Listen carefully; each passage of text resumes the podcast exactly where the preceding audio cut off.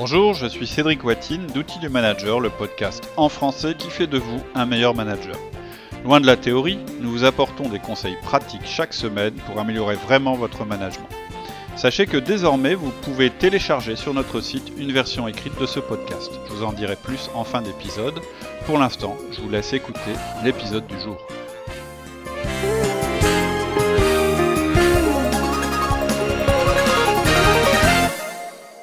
Bonjour Cédric. Bonjour Alexia. Alors aujourd'hui, on continue euh, sur le sujet des entretiens de fin d'année et cette fois-ci, on va voir comment préparer euh, l'évaluation. Tout à fait. Donc je rappelle euh, le déroulement que tu nous as exposé dans les podcasts précédents. première étape, vous avez demandé à votre collaborateur de s'auto-évaluer. Deuxième étape, vous allez maintenant préparer son évaluation, c'est l'objet de ce podcast. Troisième étape, il vous remettra sa propre auto-évaluation et vous allez lui remettre la vôtre. Quatrièmement, vous allez avoir l'entretien avec lui, ce sera l'objet du podcast suivant. Et lors d'un autre entretien, vous fixerez les objectifs annuels. Donc aujourd'hui, on va voir la préparation de son évaluation. Quelles sont tes recommandations à ce sujet? Alors pour préparer euh, votre entretien, en fait, il va y avoir quatre étapes importantes. La première, c'est de réunir les données ensuite d'écrire le bilan, ensuite d'écrire le message clé, et enfin de noter les points de divergence et préparer l'avenir. Ça va être nos quatre étapes et la manière dont on va préparer l'entretien euh, de fin d'année. Ok. Ton premier point, réunir les données. Et bien sûr, dans ce que je vais dire, il y a probablement des choses que vous n'avez pas faites pendant l'année, et il est trop tard, mais je vais les dire quand même, pour les bons élèves, on va dire.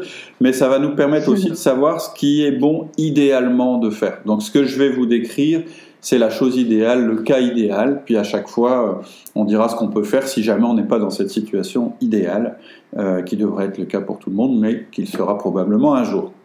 Donc en fait, pour réunir les données, hein, on est dans une phase de collecte pour l'instant, vous allez utiliser cinq sources d'informations importantes. La première source d'information, ça va être euh, le poste, c'est-à-dire la fiche de poste de votre collaborateur. La deuxième, ce sera ses indicateurs de performance. La troisième, ce sera l'historique et les moments critiques. La quatrième, ce sera l'attitude de votre collaborateur. Et la dernière, ce sera son évaluation, puisqu'il vous aura envoyé son évaluation juste avant que vous lui remettiez votre propre évaluation. D'accord. Donc comme première source de données, tu évoques le poste. Oui, en fait, vous allez démarrer avec sa description de fonction. Vous allez la lire et vous allez déjà déterminer si elle est toujours juste ou si elle n'est pas juste. Et si tout ce qui est mentionné dans cette description de fonction ou dans cette fiche de poste, si tout ça, tout ce qui est mentionné, c'est vraiment quelque chose de juste. Et si on n'a pas de fiche de poste, justement? Alors, bon, euh, effectivement, ça arrive. Euh, dans 60% des cas, en général, il n'y a pas de fiche de poste, ou bien elle a été faite par la DRH, ou elle a été faite pour la norme ISO, et parfois, euh, on sait qu'il y a des petits décalages entre la réalité et, euh, et, cette fiche de poste qui est un petit peu, euh, je dirais, institutionnelle. Euh, c'est pour ça que la première question qu'il faut se poser, c'est de dire est-ce que déjà ce qui est écrit dans la fiche de fonction, c'est juste ou c'est pas juste? Mais il y a aussi des cas où il n'y a pas de fiche de poste non plus. Et ce que je voudrais pas que vous fassiez, c'est que vous sautiez cette étape. C'est justement l'occasion de mettre les choses d'aplomb. Ce sont des outils d'entreprise. Et si vous avez des divergences avec les outils de l'entreprise, c'est très embêtant. Il faut absolument que la fiche de poste de votre collaborateur corresponde à ce qu'il fait, en tout cas à ce qu'il est censé faire. C'est un critère parce que sinon votre évaluation elle, démarre déjà biaisée. Donc vous devez impérativement avoir une fiche de poste pour les personnes que vous managez, même si votre entreprise n'en a pas, même si l'entreprise en a une qui est incorrecte. Là déjà tout de suite, il faut vous arrêter et euh, faire la fiche de poste. Alors, ça vous embête certainement ce que je suis en train de vous dire. Vous vous dites, bah oui, mais moi, euh, je suis en train d'écouter un podcast sur euh, sur l'entretien de fin d'année, je ne suis pas en train d'écouter un podcast sur comment faire une, une, fiche de poste. Et c'est là qu'on est là pour vous aider. On a un podcast qui s'appelle Comment créer une fiche de poste en 10 minutes, et réellement c'est en 10 minutes. Et donc, si jamais vous n'avez pas de fiche de poste, vous vous arrêtez tout de suite, vous écoutez ce podcast, et puis vous, vous, vous faites ce qui est dit dans ce podcast. Et ça prend vraiment 10 minutes. Mais pourquoi passer du temps là-dessus alors qu'on évalue la personne et pas le poste? Bah, En fait, justement, parce que justement, quand vous allez évaluer la personne, effectivement, c'est elle que vous allez évaluer. Mais vous allez évaluer par rapport à un standard, par rapport à un standard objectif, qui va justement nous servir à voir si, si la personne est dans ce qu'elle est censée faire. Et donc, si vous n'avez pas de standard objectif, vous allez juger la personne sur une opinion personnelle, et c'est pas justement c'est ce qu'on veut éviter. Vous devez avoir une espèce de canevas pour comparer la personne avec le poste qu'elle est censée occuper. C'est important. Ensuite, c'est aussi un outil qui va vous permettre de valider avec votre collaborateur que vous êtes d'accord avec ce qu'il est censé faire. Et enfin, c'est une occasion importante de vérifier si le poste n'a pas évolué ou s'il ne sera pas amené à évoluer à l'avenir. Souvent, et il faut le faire au moins une fois par an, on se rend compte que les fiches de poste sont plus tout à fait en adéquation avec les objectifs. Donc, mmh. simplement, c'est important que vous ayez un standard. Après votre opinion, parce que l'entretien de fin d'année, c'est quand même un entretien où on donne son opinion, donc votre opinion, votre ressenti, etc., ils vont être importants. Mais au départ, vous devez partir sur un standard, ne serait-ce que pour faciliter les remarques. C'est un peu comme pour le feedback. On a fait une distinction entre la personne et son comportement. Et bien de la même manière, on fait une distinction entre la personne et son poste. Sinon, toutes les remarques que vous pourrez avoir à formuler vont être sur un mode personnel et émotionnel. Et vraiment, vous voulez éviter ça. Donc, vraiment, si jamais il n'y a pas de fiche de poste, vous téléchargez ce petit podcast, vous faites l'exercice avec votre collaborateur et ça va vous apporter beaucoup. Ok. On passe euh, aux deuxièmes données, c'est les performances. Oui, donc dans, la, première partie, on, a utilisé la fiche de poste. Cette fois-ci, on va comparer la performance de la personne par rapport à ses objectifs et ses missions. Hein, tout à l'heure, je parlais d'indicateurs de performance. Donc, on a un moyen de mesurer la performance de la personne, c'est à travers ces indicateurs individuels. Bien sûr, vous devez avoir avec vous les données objectives sur la performance de la personne. Et ça peut être différent selon les postes. Ça peut être par exemple le nombre de clients nouveaux, la marge développée, le nombre d'appels. En fait, ça va dépendre du poste et aussi euh, du contexte. On ne peut pas faire de règle générale. On a parlé euh, euh, dans le podcast, on a un podcast qui s'appelle Objectif annuel, et là c'est de ça qu'on parle. C'est-à-dire qu'il y a la mission de la personne, c'est une chose, mm. et ensuite il y a, c'est-à-dire la fiche de poste de la personne, et ensuite les missions qu'elle a pour telle année. Souvent ça concorde, mais pas forcément. Et l'essentiel, ce qu'il faut retenir à ce stade, c'est que vous devez avoir déterminé des critères objectifs pour juger les performances de la personne. Encore une fois, si vous ne le faites pas, vous êtes en dehors de tout jugement objectif et c'est à la fois dangereux, irrespectueux et inefficace. Donc vous devez réunir à ce stade toutes les données objectives qui vous permettent de juger la performance de la personne. Oui, mais là aussi, comment faire si on n'a pas fixé d'objectif écrit? Alors, euh, c'est une erreur, euh, mais du coup, vous allez devoir faire preuve de bon sens. Vous allez euh, devoir déterminer, donc a posteriori, les missions de la personne. Vous savez quand même à peu près ce qu'elle était censée faire cette année, et vous allez quand même devoir trouver des critères objectifs pour mesurer ça. Alors, c'est pas terrible de le faire a posteriori, vaut mieux le faire au départ, et ensuite, ça va nous permettre, au fur et à mesure, de valider les choses. Donc étant donné son poste, vous pouvez quand même en déduire de quelle manière la personne aurait dû contribuer à la performance. C'est donc là-dessus que vous allez vous baser. C'est la première méthode. Ensuite, si même cette méthode-là est un peu compliquée parce qu'il n'y a pas de fiche de poste, etc., et que vous êtes vraiment dans le flou, vous pouvez aussi monter d'un cran et regarder les objectifs du service dans lequel la personne œuvre. Et si vous n'avez pas ça non plus, vous pouvez encore remonter d'un cran, c'est-à-dire remonter aux objectifs de l'entreprise. Le problème, c'est que plus vous montez de cran et moins la personne va se sentir responsabilisée sur son objectif. C'est le problème. C'est pour ça qu'on a des objectifs individuels. Et ces objectifs individuels, ils rentrent dans le cadre d'objectifs plus généraux pour l'entreprise, pour le service, etc. Un autre moyen de faire, qui pour moi euh, est préférable parce qu'il est encore basé sur euh, l'individu et sa performance individuelle, c'est de regarder les performances de cette année et de les comparer aux performances de l'an dernier. C'est mieux que rien. Je m'explique. Même si la personne n'a pas d'objectif, elle a peut-être des performances qui sont mesurées chaque année. Bon, bah, vous allez comparer mmh. les performances de cette année par rapport aux performances de l'année d'avant.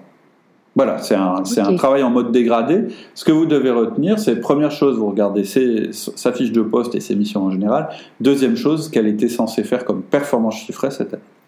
Et troisième chose, Mhm. troisième type de données à réunir pour préparer l'évaluation, c'est l'historique et les moments critiques. Oui. Euh, tu peux préciser? Oui, oui, bien sûr. Donc, les événements critiques. Il y a certainement eu des événements dans l'année qui vont vous permettre de juger l'année de la personne. Par exemple, ça peut être la participation à un projet, ou bien un incident avec un client, ou bien une occasion où le salarié s'est distingué ou il s'est illustré. Et tout ça, vous allez le trouver dans vos notes de 1 à 1, ou bien dans les échanges d'emails que vous avez eus avec le collaborateur. Si vous ne vous reportez pas à ce genre de choses, les 1 à 1, les mails, etc., vous risquez d'être influencé par les derniers événements qui vont dater de quelques semaines. Vous allez retenir la négociation qui s'est très mal passée la semaine dernière, mais vous allez complètement oublier qu'en janvier, le même collaborateur, il a tiré l'entreprise d'un sacré mauvais pas en récupérant un client pris par la concurrence. C'est le risque si vous si vous référez pas à des choses écrites et je dirais des choses euh, incontestables. C'est indispensable que vous passiez tout ça en revue dès maintenant. Et donc, vous devez vraiment reprendre vos notes depuis le début de l'année, pas les dernières notes euh, que vous avez euh, sous la main. Vous redémarrez le début de l'année et vous avancez vers euh, la fin de l'année. Mais là encore, si on fait pas de 1 à 1, comment on fait? Bah, vous loupez. Alors vous là, là, tu me cherches, mais c'est sûr. Si vous faites pas de 1 à 1, vous loupez euh, l'essentiel de notre méthode. En fait, je rappelle, hein, si vous voulez que votre management soit efficace, il y a une chose unique et importante à mettre en place dès que vous pouvez, c'est les 1 à 1. Donc, écoutez aussi les podcasts sur ce sujet. C'est le fondement de tout le reste. Donc, les 1 à 1, c'est important. Si vous n'avez pas de 1 à 1, bah, elle va être compliquée votre revue de fin d'année. Bon, et pour les retardataires, alors, comment faire? Alors, il faut que vous trouviez des éléments écrits qui vous permettront de vous replonger dans le déroulement de l'année en cours. Ne faites pas confiance à votre mémoire. En fait, c'est ça le message. Donc moi, je vous parlais un un parce que c'est notre outil, c'est vraiment celui qui, qui permet tout le reste. Mais vous devez aussi peut-être retrouver des notes de réunion, peut-être que vous tenez un journal, euh, peut-être vous regardez dans votre agenda, etc. Il faut vraiment que vous réussissiez à recomposer l'année de la personne. Je vous dis ça euh, simplement parce que notre mémoire, en fait, soit elle retient mieux ce qui est, euh, proche, c'est-à-dire ce qui date de la semaine dernière ou du mois dernier par rapport à ce qui date du début d'année, ou elle retient ce qui a un fort contenu émotionnel. Et justement, à ce stade, vous voulez éviter ça parce que vous êtes en train de collecter les données. C'est pour Mmh, ça que je vous dis d'essayer de, vous, de toujours retrouver les événements qui ont eu lieu pour votre collaborateur cette année à travers des écrits, à travers des agendas, des choses comme ça. Mais vraiment, l'outil idéal, c'est le 1 à 1. D'accord. Quatrième donnée à considérer, l'attitude et le comportement. Oui, parce que c'est aussi important que le reste. Là, on parle plus de réalisation euh, ou de performance, mais d'attitude générale. Et justement, euh, là encore, j'insiste, l'idéal, c'est d'avoir vos notes de 1 à 1. Pourquoi? Parce que justement, sur des choses comme ça qui sont, je dirais, un peu moins concrètes et un petit, moins- un petit peu moins chiffrées, hein, une attitude et un comportement, euh, c'est quelque chose qui est de l'ordre du ressenti, on risque d'être très fort influencé par le temps qui passe. On a en tête le dernier comportement des personnes qu'on côtoie et on oublie facilement leur attitude du mois dernier et là vraiment vos notes de 1 à 1 vont être primordiales. Alors ici, euh, concentrez-vous sur la forme. Ne notez pas par exemple c'est une personne amicale, mais notez plutôt il invite fréquemment ses collègues au café. Ne notez pas juste positif, mais alors que la situation semblait désespérée, il est intervenu, a mis en avant les points X, Y, Z. Essayez d'être le plus factuel possible.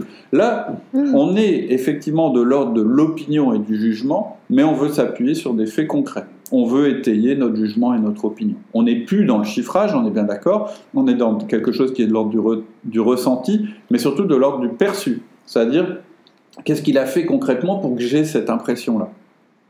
D'accord. Et enfin, euh, l'auto-évaluation. Oui, en fait, euh, on vous a dit dans le dernier podcast que la première chose à faire, c'était d'envoyer un mail à votre collaborateur pour le prévenir de la date de l'entretien de fin d'année et de lui envoyer un formulaire qui va l'aider, lui, à faire son auto-évaluation. On a dit aussi que son auto-évaluation, il allait devoir vous la remettre un petit peu avant l'entretien et un petit peu avant que vous lui remettiez votre propre évaluation. Donc, vous allez inclure ça comme dernier instrument qui va vous permettre de collecter des données. Et c'est euh, de toute façon, hein, je l'ai expliqué la dernière fois, très important de lui demander de faire sa propre revue, et cela avec les mêmes critères que vous, vous utilisez.